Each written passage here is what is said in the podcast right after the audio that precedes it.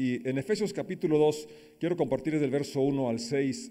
Estamos en nuestra serie de muerte a vida y Pablo aquí explica bien este, este cambio tan radical, este cambio eh, tan notorio que, precisamente eh, en palabras también de Jesucristo es, es, es, eso lo que sucede, un cambio de muerte a vida.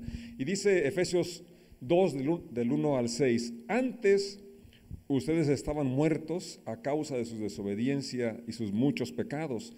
Vivían en pecado igual que el resto de la gente, obedeciendo al diablo, el líder de los poderes del mundo invisible, quien es el espíritu que actúa en el corazón de los que se niegan a obedecer a Dios.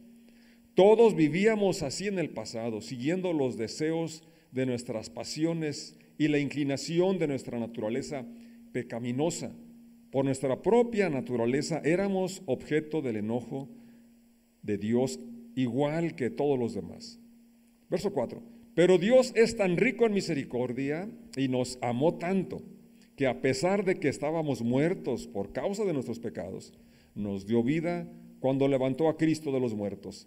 Es solo por la gracia de Dios que ustedes han sido salvados, pues nos levantó de los muertos junto con Cristo y nos sentó con Él en los lugares celestiales porque estamos unidos a Cristo Jesús. Padre, gracias por esta lectura.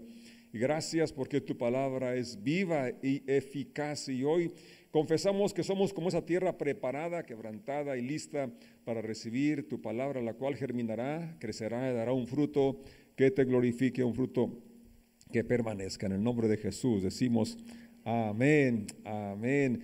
Qué declaraciones tan, tan fabulosas, tan grandiosas que encontramos aquí. Hace mucho hincapié en la situación en que vivíamos antes de conocer a Cristo y cómo eh, es una situación eh, realmente, como dice, una muerte espiritual, porque se había dicho y se dijo y está establecido eh, cuando se desobedece, cuando el hombre no hace caso a las instrucciones, a la dirección de Dios, a su presencia, el hombre muere. Dijo, el día que comieres morirás. El engaño es, no es cierto, no vas a morir, pero sí sucedió así, que se rompió esa relación íntima, estrecha que Dios ha querido tener con el ser humano desde la creación.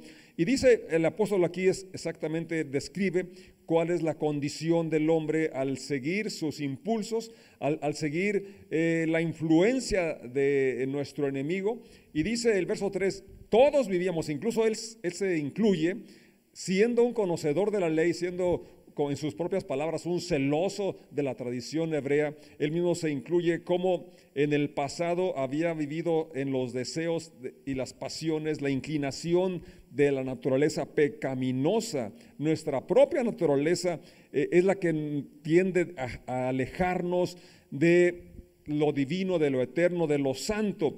Y en ese estado se encontraba el ser humano, en ese estado me encontraba yo cuando llegó el Evangelio, cuando escuché del amor de Dios, de la misericordia de Dios. Y dice el verso 4, pero Dios que es tan rico en misericordia y nos amó tanto, lo que ya Jesús le dijo a Nicodemo, de tal manera amó Dios al mundo que ha dado a su Hijo unigénito para que todo aquel para que todo aquel, y qué bueno que tú eres de unos de esos, de tantos, aquellos que hemos aceptado creer en Jesucristo, en lo que Él ha hecho por nosotros.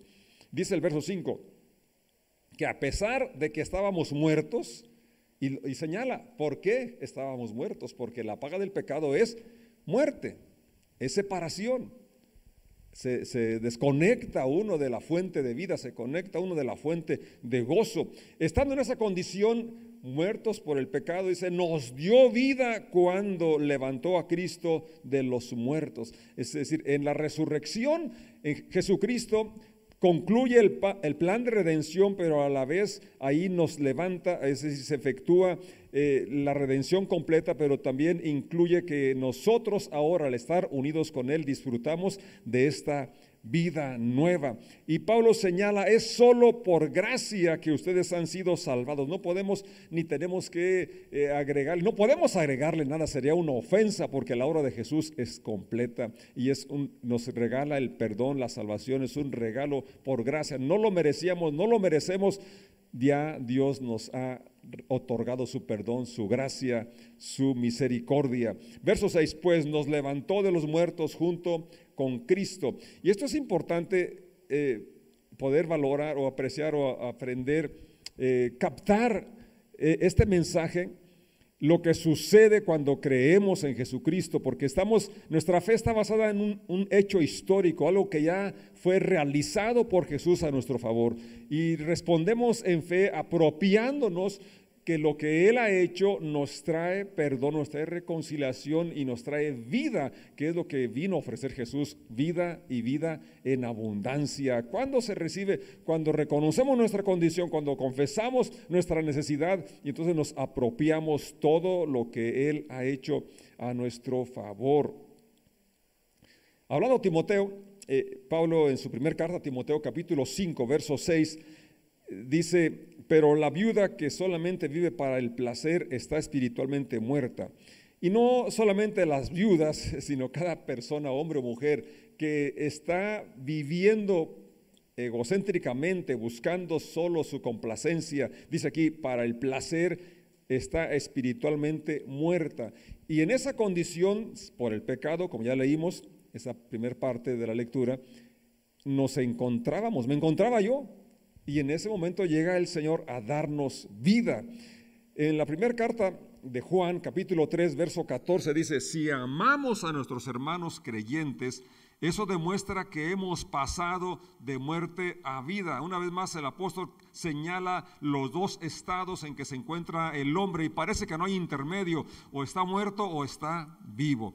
Y una manera de saber que hemos pasado de muerte a vida es que amamos a los creyentes, amamos a nuestros hermanos, amamos a los hijos de Dios. Y dice el verso que estoy leyendo, primera de Juan 3:14, la parte final, pero el que no tiene amor sigue muerto. Aquí estoy leyendo esto para eh, enfatizar el hecho de que sin Cristo hay una muerte espiritual.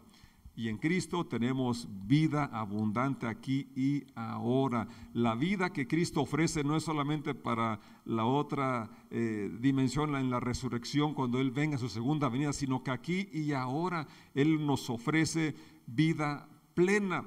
Hablando a, la, iglesia en Roma, Romanos capítulo 8, versos 5 al 6, dice, los, los que están dominados por la naturaleza pecaminosa piensan en cosas pecaminosas, pero los que son controlados por el Espíritu Santo piensan en las cosas que agradan al Espíritu. Una vez más aquí hace eh, hincapié al libre albedrío que tenemos aún ya como hijos de Dios, aún ya en la vida nueva, seguimos eh, teniendo eh, la naturaleza que o nos controla o nos controla el Espíritu Santo. Y cada uno determina, porque dice el verso 6, por lo tanto, permitir que, es decir, nadie está obligado, Dios no te va a obligar, te va a dar las herramientas, te va a dar la nueva vida y nos da su presencia, su Espíritu Santo, al cual eh, podemos seguir o desobedecer, no hacer caso. Y dice el verso 6, por lo tanto, permitir que la naturaleza pecaminosa les controle la mente, porque de, de los pensamientos vienen las acciones. Esto lleva a la muerte, pero permitir que el Espíritu los controle, les controle la mente, lleva a la vida y a la paz. Es lo que anhelamos todos, creo, vida y paz. Y aquí Pablo dice, ¿cómo es? Ya tenemos vida, ya pasamos de muerte a vida, pero ahora necesitamos concentrarnos en lo, en lo eterno, en lo celestial, en lo divino, dejar que el Espíritu Santo nos controle porque no nos va a manipular, no nos va a obligar, nos va a indicar, nos va a guiar, pero cada uno va a determinar, decidir si lo sigue o no. Y si lo seguimos, entonces eso se traduce en vida, vida abundante y en paz, en tranquilidad, en, la confianza que tenemos de estar en la presencia de Dios, de contar con su compañía. Hablando a la iglesia en Colosas, el capítulo 2 de Colosenses, eh, verso 8 en delante, dice, no permitan que nadie los atrape con filosofías huecas y disparates elocuentes, que nacen del pensamiento humano y de los poderes espirituales de este mundo y no de Cristo. Pues en Cristo habita toda la plenitud de Dios en un cuerpo humano. Fíjate, Pablo hace una declaración muy, muy grande, en Cristo habita la plenitud de la deidad corporalmente.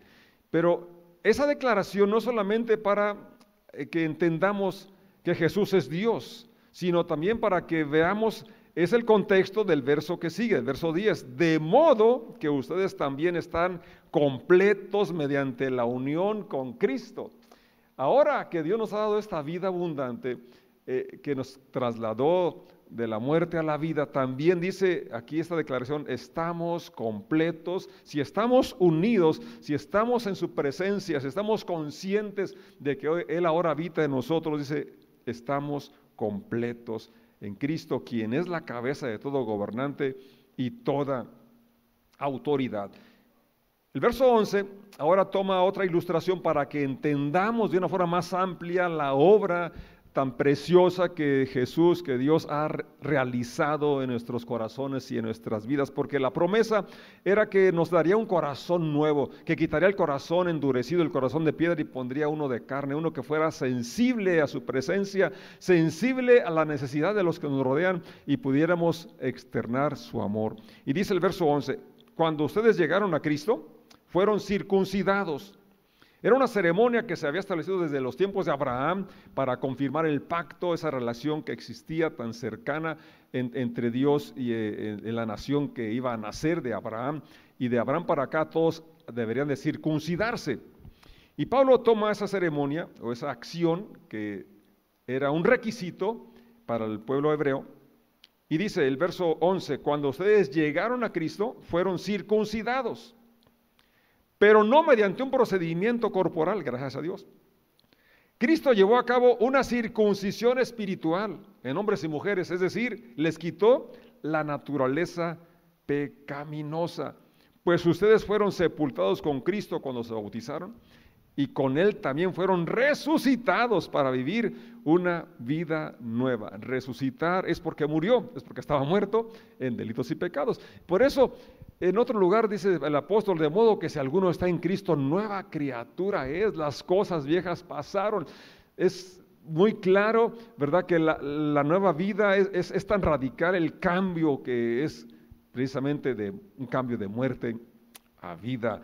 Y el, y el, apóstol aquí está diciendo cómo cuando eh, nos convertimos, el Señor hace esa operación, esa circuncisión que quita la naturaleza pecaminosa y que ahora, esto sucedió precisamente cuando creímos en Él, cuando también eh, hicimos pública esa, determinación de seguirle y nos bautizamos y pudimos, eh, en, esa en ese bautismo se estaba representando todo lo que sucede cuando creímos, porque cuando creímos es cuando es esa operación de la circuncisión, donde Dios quita lo que Pablo describe aquí, la naturaleza pecaminosa, es cuando podemos recibir la gracia salvadora de que quita el pecado de la culpa, la carga de culpabilidad y, de condenación que nos agobiaba.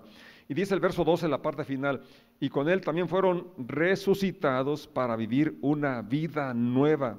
Y aquí dice, porque debido a que confiaron en el gran poder de Dios, debido a que confiaron en el gran poder de Dios. Todo lo de Dios es nuestro cuando creemos, cuando podemos confiar que Dios es capaz de hacer lo que dice que va a realizar, cuando creemos que Él va que Él es quien dice que es y que Él va a realizar lo que dice que va a realizar. Entonces, eso es nuestro porque lo creemos, porque está dada la promesa. La palabra viene y luego ya el receptor, el que escucha, ¿verdad? Determina si cree o no cree. Si respondemos en fe, entonces nos apropiamos de lo que Él nos otorga, lo que Él nos ofrece y podemos disfrutar de esta nueva vida, debido a que confiaron en el gran poder de Dios, quien levantó a Cristo de los muertos. Y también aquí señala este cambio tremendo, verso 13, ustedes estaban muertos a causa de sus pecados y porque aún no les había quitado la naturaleza pecaminosa. Entonces Dios les dio vida con Cristo al perdonar todos nuestros pecados. Verso 14. él anuló el acta con los cargos que había contra nosotros y la eliminó clavándola en la cruz. Todos habíamos firmado un pagaré al pecar de hecho o por omisión. Nacimos con la naturaleza pecaminosa. El ser humano nace eh, una vida separada de Dios y tiene que llegar a ese momento de reconciliación. Y es cuando entonces se anula esa, eh, eh, esos cargos, esa acta, que ahí estaba nuestra firma, porque no hay hombre que no peque. Heredamos la naturaleza caída. Entonces cuando llegamos a Cristo es ese cambio tan precioso, ¿verdad? Que Él quita la culpabilidad, como ya lo hemos estado considerando, pero también aquí los cargos que había en nuestra contra quedan clavados en la cruz. Entonces, de esta manera, Él ha mostrado su poder incluso contra la muerte, contra el infierno, contra Satanás, y ahora esa victoria es nuestra, dice el verso 15. De esta manera desarmó a los gobernantes y autoridades espirituales. Todo lo que nos era contrario, Jesucristo lo ha derrotado los avergonzó públicamente con su victoria sobre ellos en la cruz. Y esa victoria es nuestra victoria. Tú y yo podemos vivir en victoria este día, no tenemos que estar atemorizados de que si voy a, fallar, que si voy a caer, Jesucristo ha vencido y su victoria es nuestra victoria. Tenemos que tener la misma fe que tuvimos al creer, al acercarnos a Él, mantener todo el día, todos los días, esa fe, esa confianza, porque Él ha vencido y su victoria es nuestra victoria. Cuando Jesucristo contó la parábola del Hijo Pródigo, estaba la, cuenta para que conozcamos un poco más el amor del Padre, el amor de Dios para nosotros y cómo eh, me, gusta, eh, quiero leer dos, tres versículos de ese, de ese pasaje de, de, Lucas 15, es Lucas 15, 24, que cuando llega el Hijo Pródigo, Él ordena que se haga banquete, que se haga fiesta. Y dice la razón, dice el verso 24, porque este Hijo mío estaba muerto una vez más, Jesús aquí está enfatizando que lejos del Padre, lejos de Dios, estamos muertos espiritualmente. Y un muerto no necesita consejos, un muerto necesita vida. Y esa vida solamente la otorga Dios, la otorga Jesús cuando regresamos, como el Hijo pródigo, regresamos a Él. Este hijo mío estaba muerto y ahora ha vuelto a la vida. Estaba perdido y ahora ha sido encontrado. Entonces comenzó la fiesta. Dígalo conmigo, entonces comenzó la fiesta. Dijo Salomón, el justo tiene una fiesta continua. Como no siempre hay motivos para celebrar. En medio de las dificultades, de las enfermedades y problemas que enfrentamos día a día, podemos celebrar que tenemos la misericordia de Dios, que tenemos su aceptación, su amor, su perdón, que en Él estamos completos. Y por eso aquí eh, Jesús dice que empiece la fiesta y quiero enfatizar mucho porque se tiene una idea equivocada de que, de que solamente eh, fuera de la voluntad de Dios es como se goza la vida, es como se disfruta, que, es, es la, que la fiesta está lejos de Dios y es todo lo contrario. No sé si alguien puede decir que sí, que amén. En Jesús es la verdadera celebración. En Cristo tenemos la vida, vida abundante, es una realidad lo que Él ofrece.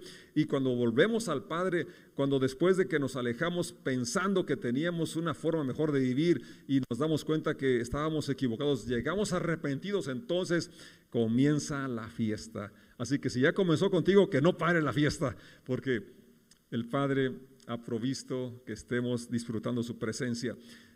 El relato de Lucas, que relata Lucas que Jesucristo cuenta, llega el hijo mayor y entonces no quiere participar, no quiere entrar, está celoso y su padre lo quiere convencer. Verso 31 dice, su padre le dijo, mira, querido hijo, tú siempre has estado a mi lado y todo lo que tengo es tuyo. Esto es importante también que lo, que lo podamos recordar nosotros como hijos de Dios. Eh, somos sus herederos. Todo lo que es de nuestro Padre también está a nuestra disposición. Y verso 32, teníamos que celebrar este día feliz pues tu hermano estaba muerto y ha vuelto a la vida. Estaba perdido y ahora ha sido encontrado. Esa era la condición que me encontraba yo cuando el Señor llegó a mi, a mi vida, a mi corazón. Y el Señor quiere llegar a los corazones de aquellos que se han alejado, como el Hijo pródigo. Otros que nunca habían estado, nunca han estado en comunión con Dios, hoy es su día. Este es el día en que puede iniciar un nuevo estilo de vida, donde puede usted recibir la gracia, el perdón de Jesús y poder empezar a celebrar esta relación, esta vida abundante. Jesús dice en San Juan 5:24, les digo la verdad, todos los que escuchan mi mensaje, porque tenemos que oír la buena noticia, que Él vino a buscar y a salvar lo que estaba perdido, que Él vino para darnos vida y vida eterna, que Él está aquí para ayudarnos en todo momento, en toda situación. El mensaje se da y ahora espera, depende de qué respondemos ante ese mensaje. El que cree en Dios, si el mensaje lo escuchas, si tú crees en Dios, dice el versículo,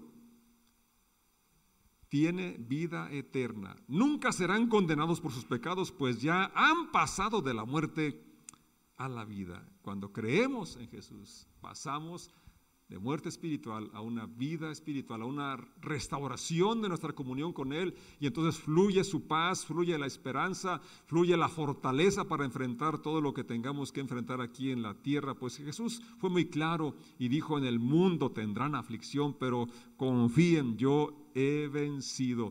Podemos vivir confiados porque en Él estamos completos, Él es nuestra paz, en Él tenemos vida, en Él tenemos salud.